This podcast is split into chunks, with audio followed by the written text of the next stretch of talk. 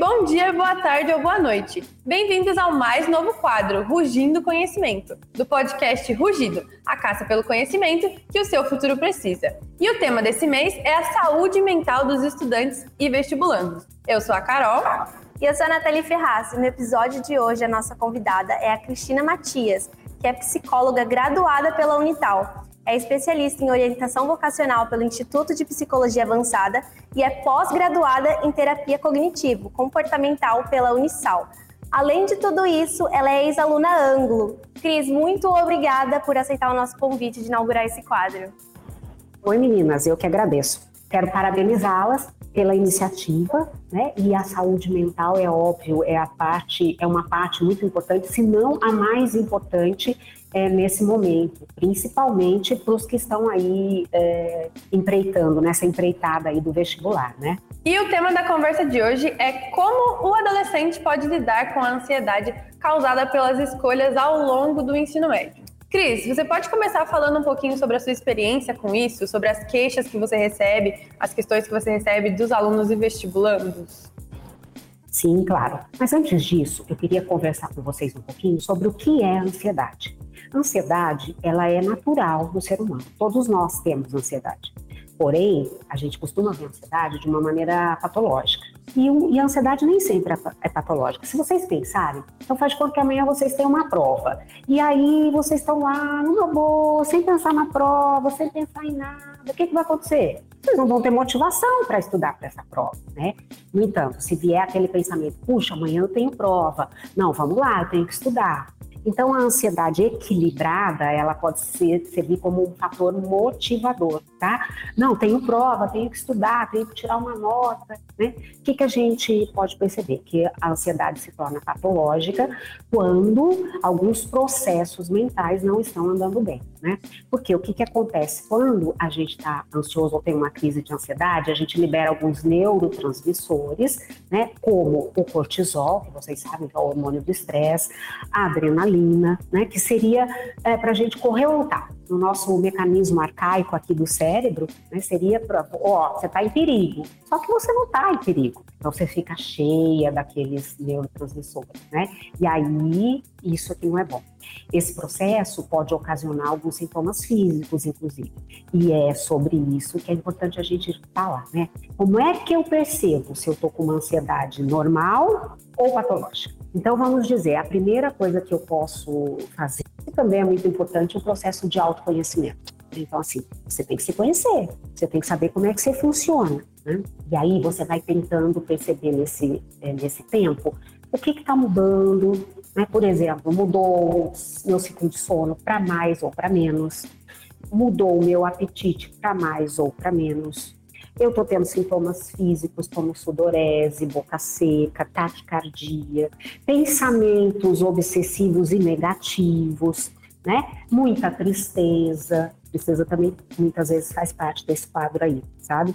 E, e notando isso, aí é que a gente tem que buscar um profissional, não deixar isso passar é, pensando que, ah, tudo bem, daqui a pouco eu melhoro, né? A tendência é piorar. Tá? Então, nesse sentido, a gente tem que ficar atento aí à ansiedade. Em relação à sua pergunta, né, voltando a falar das queixas, é assim: normalmente é o mesmo tipo de queixa eu não vou dar conta, eu tenho muita coisa para fazer, eu parece que eu estou sempre aquém, né? E a gente tem aí o fator pandemia que piorou muito né, a questão da ansiedade, os quadros ansiosos. O Brasil é o país com mais quadros de ansiedade no mundo, infelizmente. Né? Nossa realidade de saúde mental não é tão boa, até porque as pessoas ainda têm um pouco de preconceito, né? Não sabem muito bem. Então vamos pensar. Uh, a gente tem a genética, não tem? Então, a genética determina o quê? Ah, determina a cor dos meus olhos, dos meus cabelos, determina o meu formato de corpo, determina algumas doenças aí genéticas e determina também, muitas vezes, a minha química cerebral, tá? Então, se isso é genético, tem ali uma parte genética, tem uma parte da formação da personalidade, que é durante a vida, durante as experiências, mas tem aquela parte genética. Então, isso tinha que ser tratado como eu trato a minha saúde. Né? Se eu tô com dor em algum lugar, eu corro para o médico. A dor emocional, ela não é palpável, né? Então, fica mais difícil, às vezes, de é, é, buscar ajuda, Às vezes o adolescente fala comigo assim, ah, Cris, mas eu me sinto é, culpado por estar assim, porque eu tenho uma escola boa, eu tenho família boa, eu tenho uma vida boa. Gente, não tem culpa nenhuma nisso. Tá? A gente tem esse fator genético, as experiências hoje, elas estão causando mais isso. Né? Por quê? Porque o jovem está muito exigido. Vocês sabem disso. Falar inglês hoje não é nada. É obrigatório. Né? Eu quero saber se você fala mandarim, se você fala alemão, japonês, né? Ter curso de computação, imagina, acho que nem existe mais cursinho de computação, porque já nasce o computador ali. Então, a demanda em cima do jovem está muito alta mesmo. Tá? É, a questão de já começar o ensino médio sabendo dessa demanda, sabendo dessa concorrência, né, traz é, essa ansiedade toda.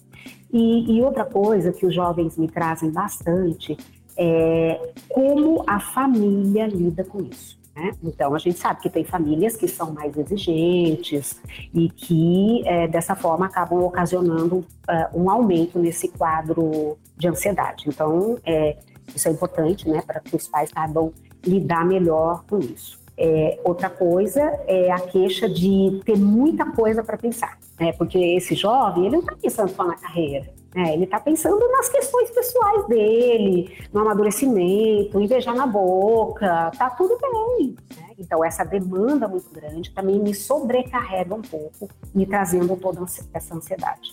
E mesmo com essa variedade de problemas que você ajuda a resolver, existe alguma causa específica para tudo isso? ou cada caso tem o seu motivo? Existem causas gerais, como a gente falou, né? A gente está vivendo numa sociedade que está demandando muito das pessoas em geral. É, a pandemia, nesse caso, trouxe bastante ansiedade. E agora, essa questão da guerra, da economia, enfim, alguns aspectos acabam afetando todo mundo.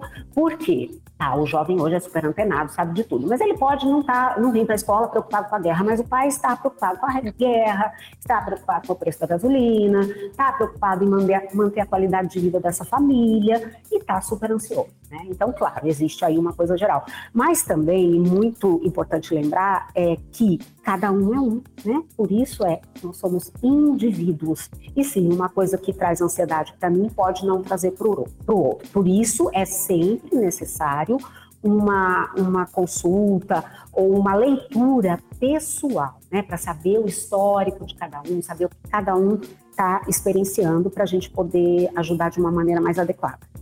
E agora, de uma maneira mais geral, falando sobre os adolescentes no geral, principalmente os vestibulandos, tem algum hábito, alguma coisa que a gente faz que piora esse quadro de ansiedade, que possa agravar?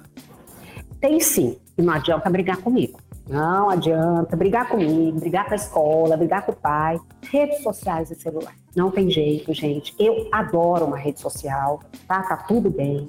Mexo bastante no meu celular, mas pré-vestibulando principalmente. Por quê? Ah, porque vocês são chatos, vocês não são acostumados com isso. Não, não é isso. Infelizmente não é, né? A rede social, dependendo de quem é você, pode mexer muito com a sua autoestima, né? Então, você é uma pessoa mais introvertida, você não é daquela galera lá do fundão, nem daquela, daquele pessoal né, conhecido, e começa a ver a, a vida acontecendo. Isso vai te trazer ansiedade, né? Isso vai mexer com a sua autoestima. Nesse momento não é para isso, tá? Em termos de redes sociais. Em termos de celular, é o seguinte, não tem jeito. É, se você não pegar o hábito de desligar o seu celular uma hora antes de dormir, isso vai afetar totalmente o seu sono. E é interessante aqui fazer um adendo, né? Por que, que a gente dorme? Ah, porque a gente precisa descansar. Ah, quem dera, né? Não. Eu estou é, dando a oportunidade do meu cérebro é, organizar algumas coisas. Nós não temos uma memória infinita, tá? Então, o que, que acontece? Meu cérebro de noite, ele faz essa limpa. Né? Então, é por isso que aqui a aula da Bela Estudada não foi alguém que inventou, não, tá, gente? Isso é científico, né? Tudo que você revê, o teu cérebro te dá um, um, alerta. Ah, você já viu isso aí duas vezes, acho que isso é importante, vamos guardar? Você já pensou? Você sai daqui, esbarra sua amiga ali, dá um beijinho, vai, você vai lembrar de tudo isso daqui a uma semana? Não, não, você vai lembrar o que é importante. E o sono vai fazer o quê? Vai limpar esses arquivos aí que não são importantes. Porque na hora do sono, é, é, as, o, o aprendizado ele vai lá para a nossa memória de longo prazo. Quando a gente está vendo na sala, ele está na nossa memória de operação, memória de curto prazo, memória operacional que a gente chama, tá? E aí eu uso aquilo, depois eu cheguei em casa, dois dias, falei, nossa, mas parece que eu sabia. Vocês nunca tiveram essa sensação? Fácil, né? Sabia mesmo, mas as coisas não se organizaram lá dentro, né? Então, não adianta. Vestibulando precisa dormir bem. Isso também vai diminuir os neurotransmissores que não são tão bons, né? E aí você vai conseguir é, é, ficar menos ansioso, tá? Então, um dos hábitos é, que a gente tem que é, rever aí, tá? Ah, preciso parar? Não, mas você que sabe, né? Você que vai saber. Eu não posso dizer para você o quanto a rede social te faz mal, né? O quanto esse celular também está tomando do seu tempo. Que a gente entra ali no celular para ver uma coisinha, quando vê, passou uma hora ali dentro. Né? Então, quem é vestibulando tem que ter um pouquinho mais de foco, tem que pensar assim que é para uma coisa que você, né, um objetivo aí que você tanto tá, tá buscando. Cris, eu imagino que alguns desses alunos se sintam ainda um pouco acanhados, receosos de comentar sobre esse assunto de ansiedade, depressão, principalmente com aquelas pessoas que eles não são tão próximos, alguém que eles não conheçam. Você tem alguma dica para dar para essas pessoas? Olha, foi bom você falar, porque quando a gente fala de ansiedade, a gente tem que pensar que pode haver um transtorno de depressão ansiosa, sabe? Então, os, os sintomas se misturam, né? Então, olha só, um dos sintomas da depressão, por exemplo, é irritabilidade. E você pode pensar que está irritado porque está estressado. Ah, não, não é, tá? Outro sintoma é falta de sono, excesso de sono, falta de fome, excesso de fome. Então, tudo se confunde muito. E um quadro pode levar ao outro. Pode gerar comorbidades, que a gente chama, tá? E aí, Uh, por exemplo, você está muito ansioso e começa a pensar, eu não estou dando conta, eu não vou conseguir. E começa a fazer? Você começa a cair e passar por um quadro depressivo, né? Sim, infelizmente a gente ainda tem um pouco de problema com isso, né? As pessoas pensam que é uma fraqueza estar assim e às vezes tem dificuldade de falar. O que, é que a gente recomenda? Que ela fale, ela fale com qualquer pessoa que seja da confiança dela, né? Se ela sentir essa dificuldade em casa, procura um orientador na escola, um coordenador, o pai de um amigo. O ideal é que a casa possa acolher isso, né? Mas às vezes acontece dos pais também não entenderem muito bem, falta muita informação sobre isso hoje em dia, né? E por isso nós estamos lá com a escola de pais, que eu acho que vai ajudar, vai elucidar é, bastante nesse sentido. E não tenha vergonha, porque veja, então alguém tem diabetes porque quer? Não. Alguém tem é, problema de coração porque quer? Não. E às vezes a gente também tem um quadro desses e não quer, né? Porque está lá na minha química. O importante é não deixar passar, porque às vezes esses quadros ficam graves e a remissão é mais complicada. Sim, tá. E ao contrário da outra pergunta que eu te falei um pouquinho, se tinha algum hábito que piorava esse quadro, tem algum hábito além do sono que você já citou que ajuda a melhorar e amenizar um pouco essa ansiedade?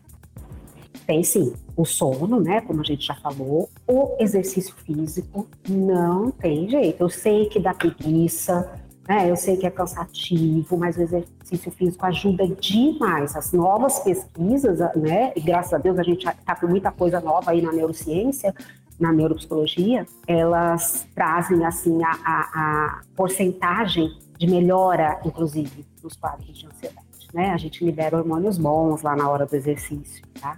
Pode melhorar a autoestima, né? E também saber dosar um pouquinho, sabe? Não adianta você ser aquele tipo de pessoa que vai pensar assim, bem, eu estou no terceiro ano e eu agora vou ter que tirar o atraso, né? E a gente está pensando assim, porque nós estamos nos sentindo assim em função da pandemia, né? Eu sei. Só que não adianta você pegar só para estudar. Estudar dia e noite, não. Você precisa ter um pouco de lazer também, tá? Nesse momento, o lazer, ele tem que que ter, a gente tem que ter algumas preocupações com o lazer. Ele não pode ser exagerado, tá? Então, assim, não posso ir dormir tarde todo final de semana, né? Não posso ingerir bebidas alcoólicas, vocês já não poderiam mesmo, né? Mas eu posso supondo que alguém beba, faz conta que alguém beba, né? Não dá para ficar bebendo muito, mas dá para sair, dá para conversar, né? Dá para tentar é, é, dosar isso aí, que seria o melhor. Outra coisa que a gente está percebendo que pode ajudar bastante é ter um momento do dia, nem que seja 5, 10 minutinhos, para você se conectar com você mesmo. Tá? Para um pouquinho, faz uma respiração, percebe como é que você tá, percebe quem é você, pensa nisso tudo, né? Será que eu tô muito ansioso? O que será que eu posso fazer? Sabe por quê? A gente não faz isso, né? Quando a gente vê, a gente pensa, nossa, por que, que eu tô assim? Quando começou isso? Se a gente tirar um pouquinho do dia, nem que seja cinco minutos para pensar sobre isso, pode ser que logo no começo eu consiga já ir trabalhando é, com isso. E com certeza essa galera do terceirão agora deve se sentir mais ansiosa, mais pressionada, justamente pelo vestibular que está chegando. Mas você acha que isso é só um, um problema assim, único e exclusivo da galera do terceirão ou isso acaba afetando os outros anos também? Olha, é a galera mais afetada é do terceirão e, e, e, do cursinho, né? Veja que alguns cursos estão é, com uma demanda muito alta, então a gente sabe que vai ser muito difícil o aluno sair do terceiro ano e passar na faculdade. Então, ele vai lá fazer o cursinho. E aí, esse aluno já passou por todo esse processo e está passando, além disso, por um processo de pensar, puxa, eu devia ter conseguido, né? Então a, a autoestima dele não tá boa, né? A resiliência, a resistência, gente, é uma prova de resistência passar no vestibular. E ainda falando um pouco sobre esses alunos do primeiro ano, do segundo, até mesmo um pouco antes, você acha que nesses últimos anos ou com a pandemia ou por outros motivos, acabou aumentando o número de alunos mais novos que têm essa ansiedade? Sim, isso tem acontecido sim. Eu tenho encontrado alunos, inclusive, do Fundamental 2, com quadros de ansiedade. E eu acho que está ligado, claro, ao que a gente experienciou. Meu cérebro entra num sistema de alarme, né? Quando ele vê todas essas notícias, é todo mundo de máscara, ele começa a estranhar, né? Tenho que decodificar isso para ele. E eu, quando não faço isso, ele começa a me deixar em estado de alerta. E esse estado de alerta é, traz aqueles neurotransmissores que nós falamos lá no começo. Então, a pandemia foi um, um, um motivo, e acho que a grande exigência, e já ouvi falar disso muito cedo, sabe? De que tem que passar no vestibular, tem que passar no vestibular, que tem que passar no vestibular, e isso vai entrando na cabeça da pessoa, e às vezes, e infelizmente, de uma forma negativa, né? Porque, puxa, gente, passar no vestibular, vamos falar e passar no vestibular de uma maneira mais suave, né? E como que os vestibulandos eles podem evitar esses momentos mais sérios, como crise de pânico, ansiedade, aquela coisa de sempre chorar no banho, que geralmente é bem comum. Você tem alguma dica para dar para eles? Olha, acho que a gente já falou disso, né? Daquela quando a gente fala as coisas que a gente pode fazer. O que é importante é dizer que é normal, é natural, é normal chorar, é normal se desesperar, né? Ter momentos ruins. A gente só não pode deixar que esses momentos se tornem aqueles momentos de todo dia, de toda hora, sabe? Uma hora vai dar um desespero, sim. Uma hora vai dar uma tristeza, vai dar um desânimo, não tem problema. O ser humano ele funciona assim, ele não funciona o tempo todo lá em si. O que é importante é não deixar que isso se torne normal. Ah, eu tô assim, eu vou continuar assim, né? Então, se você começa a fazer todas essas coisas é logo, é muito mais fácil de controlar. Porém, é, não é tão simples, porque nós não temos esse costume de pensar na gente, de respirar, né, de entender o que é ansiedade normal, de se conhecer, né? Então, assim, o melhor processo seria o processo psicoterapêutico, que é esse processo de autoconhecimento, de saber de onde, de onde os meus sentimentos, por que, é que eu estou me sentindo assim, é, e de trabalhar com isso. Eu sei que muita gente não tem acesso, né? Mas, enfim, é, é importante, então, ter uma rede de apoio, tá? Então, como a gente falou, vamos voltar a dizer, as pessoas de casa, né? Às vezes o pai e a mãe trabalham muito, mas você tem um irmão, uma tia, uma avó, alguém que possa te dar um colo ali na hora que você precisa, né? Um grande amigo, a própria escola tá? Todo mundo precisa de colo na hora. E agora falando sobre os momentos quando você está em crise, não necessariamente esses momentos de tristeza que fica por um, um bom tempo, pode ser até mesmo a depressão, mas quando você entra num estado de crise de ansiedade, crise de pânico, você tem alguma dica para esses momentos, como se acalmar nesses momentos? Olha, é importante que se você é, se perceber tendo uma crise de ansiedade ou até uma crise de pânico, você busque ajuda, tá? Mas se você estiver sozinho, você pode tentar a respiração, né? Que é puxar bastante o ar, soltar o ar e começar é, fazendo um exercício muito simples, que é falar os objetos que tem na sala. Tá? Ou no local que você tá. Então, você fala assim: ah, aqui tem um sofá azul, ele é fofo e eu posso sentar nele. Ah, tem uma mesa que tem duas cadeiras, tenta ir voltando um pouquinho para a realidade. Tá? Mas isso é só no momento de crise, tá, gente? Não adianta fazer isso todo dia, porque você vai parecer doido e não vai resolver nada, né? É só para te tirar um pouquinho daquele estado em que teu cérebro te colocou, né?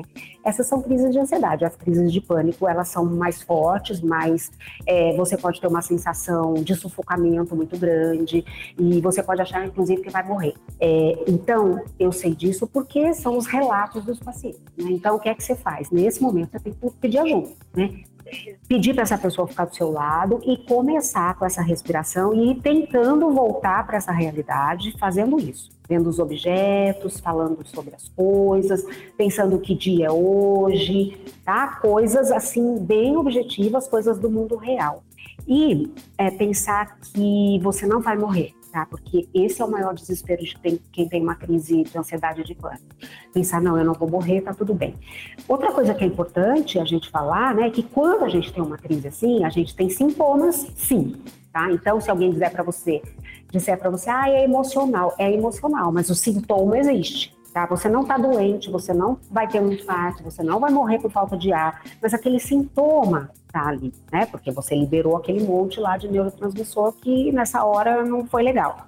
Então, pensar sobre isso também, né? E imediatamente após a crise buscar ajuda profissional. Não tem jeito. Quando a gente tem uma crise de ansiedade, já está bem sinalizado que a química está muito alterada. Tá? Imediatamente buscar ajuda profissional. E sobre esses momentos de descanso que a gente também precisa ter, porque ninguém é uma máquina, ninguém consegue ficar estudando 50 horas na semana, uma hora, a gente precisa de um descanso. Mas eu percebo, tanto em mim quanto nos meus colegas, que a gente vive num limbo, uma, existe uma linha muito tênue entre o descanso e a procrastinação. Você recebe muitos relatos disso e você tem alguma dica de como a gente consegue dosar isso? Até que ponto é um descanso e até que ponto eu estou procrastinando, eu estou ignorando, fingindo que não tem nada para fazer? Olha, na verdade, eu acho que todo mundo sabe quando está procrastinando e quando não está, né? Porém, a procrastinação, ela é uma, um mecanismo, mais ou menos um mecanismo de defesa, né? Quando eu não estou conseguindo lidar com aquela situação. Então, por aí a gente já pode saber que está procrastinando. Então, você tem uma lista lá que você deixou de fazer de 50 exercícios de física. Pelo amor de Deus, quem não vai procrastinar? Né? Todo mundo, porque a não ser que a pessoa vá ser físico, ser engenheiro físico, né? Então, quando eu me deparo com uma dificuldade muito grande, eu procrastino mesmo. O que você está falando é muito interessante, porque é, nós temos que também mudar, fazer uma reestruturação de pensamento, e agora falando assim, bem a, a, a língua da, da, terapia cognitiva, que é, é, se dar o direito de ficar sem fazer nada. Né? A gente não se dá mais esse direito. Então, se eu estou ali deitada, é, olhando para cima, não fazendo nada, daqui a pouco me bate uma ansiedade. Nossa, mas será que eu não tenho nada para fazer mesmo? E às vezes você não tem. Às vezes você só está descansando, tá? Então, isso é muito importante. Às vezes você está tão acostumado com o estresse e com a ansiedade que você só vive nele, né? Então, é muito importante é, pensar nisso. É que eu posso fazer para melhorar a minha procrastinação?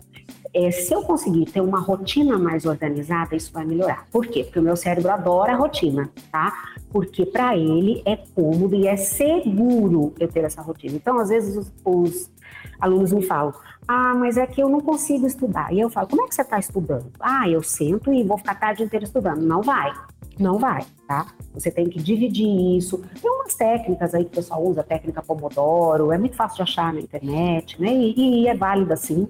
Você tem que dividir isso, você tem que alterar as matérias, tem algumas coisas que você tem que fazer. Você tem que parar, levantar, ir lá tomar sua água, ir lá, não pode estudar com fome, não pode estudar com dor nenhuma. Tem uma série de coisas aí que você pode fazer para melhorar essa rotina e não procrastinar tanto.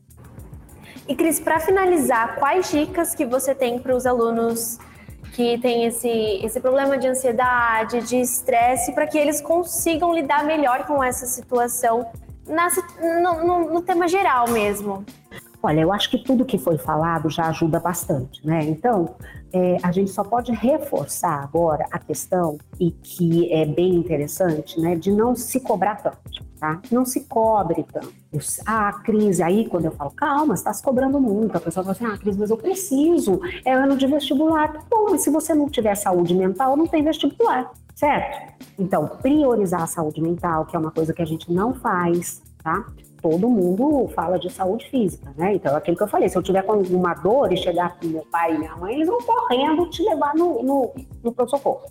Agora, se você chegar com uma ansiedade, com alguma, né, um sentimento, uma tristeza, normalmente faz, ah, vai passar, né? E é nessa hora que a gente precisa estar atento. Quem? Cada um cuida de si. Se tiver muito ruim, tem que chegar para os pais e falar, não, não tá legal, eu tô muito diferente, né? Para poder, para a gente poder correr e, e, e ajudar esse, esse estudante, né? Mas principalmente parar de se cobrar tanto, né? Porque tudo bem, todo mundo quer passar no vestibular, mas nem sempre isso vai acontecer. E se você estiver fazendo o seu melhor, seu melhor é diferente do meu melhor, é diferente do melhor do outro. É o seu melhor. Aquilo que você consegue fazer. E aí você pode ficar tranquilo com isso. Claro, se você dormir o dia inteiro, não estudar, não fizer nada, aí é outra coisa. Né? Aí a gente não pode, nem vai conseguir ter, ter, é, ter tanta tranquilidade e segurança assim. Cris, muito obrigada por todas as dicas, todos os conselhos. Tenho certeza que ajudou não só a mim, como a todos os estudantes, todos os vestibulandos e ouvintes que a gente conseguiu entender muito mais sobre essas angústias, as causas, o que a gente pode fazer para evitar tudo isso. Muito obrigada mesmo. Eu que agradeço a presença, acho importante que cada um pense aí no seu, na sua saúde mental, né? E que não tenha nenhum problema em cuidar dela, porque ela é, é o nosso corpo, né? Mente e corpo têm que estar integrados e eu me coloco à disposição quando vocês precisarem e dos alunos que se sentirem que necessitam é, de um acompanhamento, tá bom? Obrigada, um beijo para todos. Então foi isso, muito, muito obrigada a todos os ouvintes que escutaram nosso podcast, escutaram a estreia do Rugindo Conhecimento. Muito obrigada, Cris, novamente. E é isso, fiquem ligadinhos aí para o nosso próximo podcast que vai sair ainda essa semana. Beijão, galera. Tchau, tchau.